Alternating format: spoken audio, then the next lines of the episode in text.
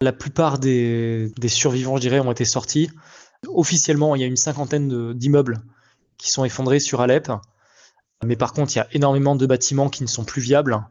Donc en fait, le, les gens doivent sortir, euh, ne peuvent plus habiter chez eux parce qu'il y a des craquelures euh, et des murs effondrés qui rendent l'immeuble inhabitable en fait. Il y a des milliers de personnes en fait hein, qui euh, ont trouvé refuge dans les, les églises, les salles paroissiales, les mosquées aussi.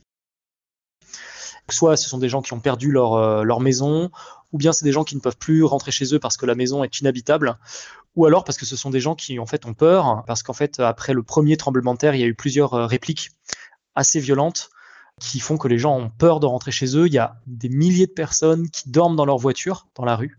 Pour rappel, euh, bon, voilà, la, Syrie reste un pays en guerre, même si on, en parle moins dans les, médias, mais euh, voilà, avec une situation humanitaire très préoccupante, 96% euh, de la population qui vit sous le seuil de pauvreté. Une ville comme Alep, c'est une ville qui est déjà en bonne partie détruite depuis la guerre, avec donc des, infrastructures publiques qui sont par terre une population qui vit sous les sanctions aussi euh, internationales.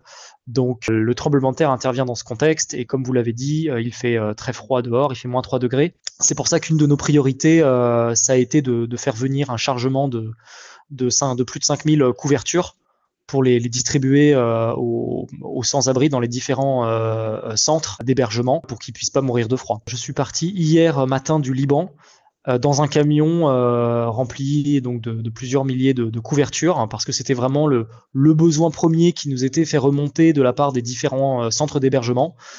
Ça a pris pas mal de temps pour, pour faire le voyage, traverser la frontière libano-syrienne et arriver à Alep, mais on a pu faire la distribution hier soir avant, avant la nuit, donc ça a pu quand même on a pu quand même aider comme ça plusieurs, plusieurs milliers de personnes. Donc ce sont, il y a de tout. Hein. Il y a des familles, des femmes, des enfants, des, des anciens. Il y a également des distributions euh, euh, de repas chauds qui sont faits ou de sandwichs qui sont faits dans la journée. Voilà un peu où on en est actuellement. Donc on est à la fois dans une situation d'urgence humanitaire et en même temps on commence à réfléchir à l'après, c'est-à-dire euh, dans quelle mesure on va pouvoir réparer certaines maisons pour que les gens puissent retourner chez eux. Parce que sinon on va rester comme ça dans une situation d'urgence longtemps.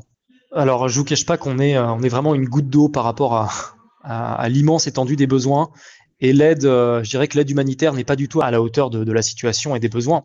Il n'y a vraiment pas suffisamment d'aide actuellement qui arrive dans Alep euh, et dans ses alentours. Pour plein de raisons, hein, pour des raisons, euh, des raisons politiques, des, raisons de difficulté d'accès à l'endroit, mais euh, globalement, euh, c'est surtout la communauté locale, euh, notamment les différentes églises d'Alep qui se sont mobilisées pour ouvrir leurs églises, leurs salles, et surtout pour s'organiser pour faire tout ça. Et je dois dire qu'en fait, tout ce que, ces gens ont vécu pendant la guerre leur a donné une expérience et des armes pour arriver à gérer en très peu de temps l'arrivée de déplacer en fait, et de gérer une situation de crise. Et donc ils l'ont fait admirablement.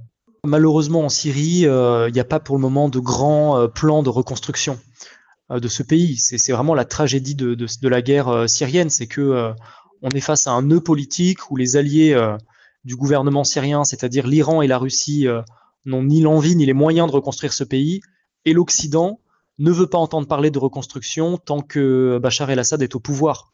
Donc il n'y a pas d'argent qui arrive, donc il n'y a pas de reconstruction en fait. On en est là aujourd'hui en Syrie, donc on a des métropoles entières comme Alep, comme Homs, qui restent à l'état de ruine en fait. Donc en effet, c'est inadmissible. Il y a, des, quartiers entiers qui sont où les immeubles sont toujours par terre, à tel point qu'aujourd'hui on ne sait plus euh, quel immeuble est tombé à cause du séisme ou celui qui, est tombé à cause d'une frappe aérienne. Ce, ce séisme, c'est un drame dans le drame.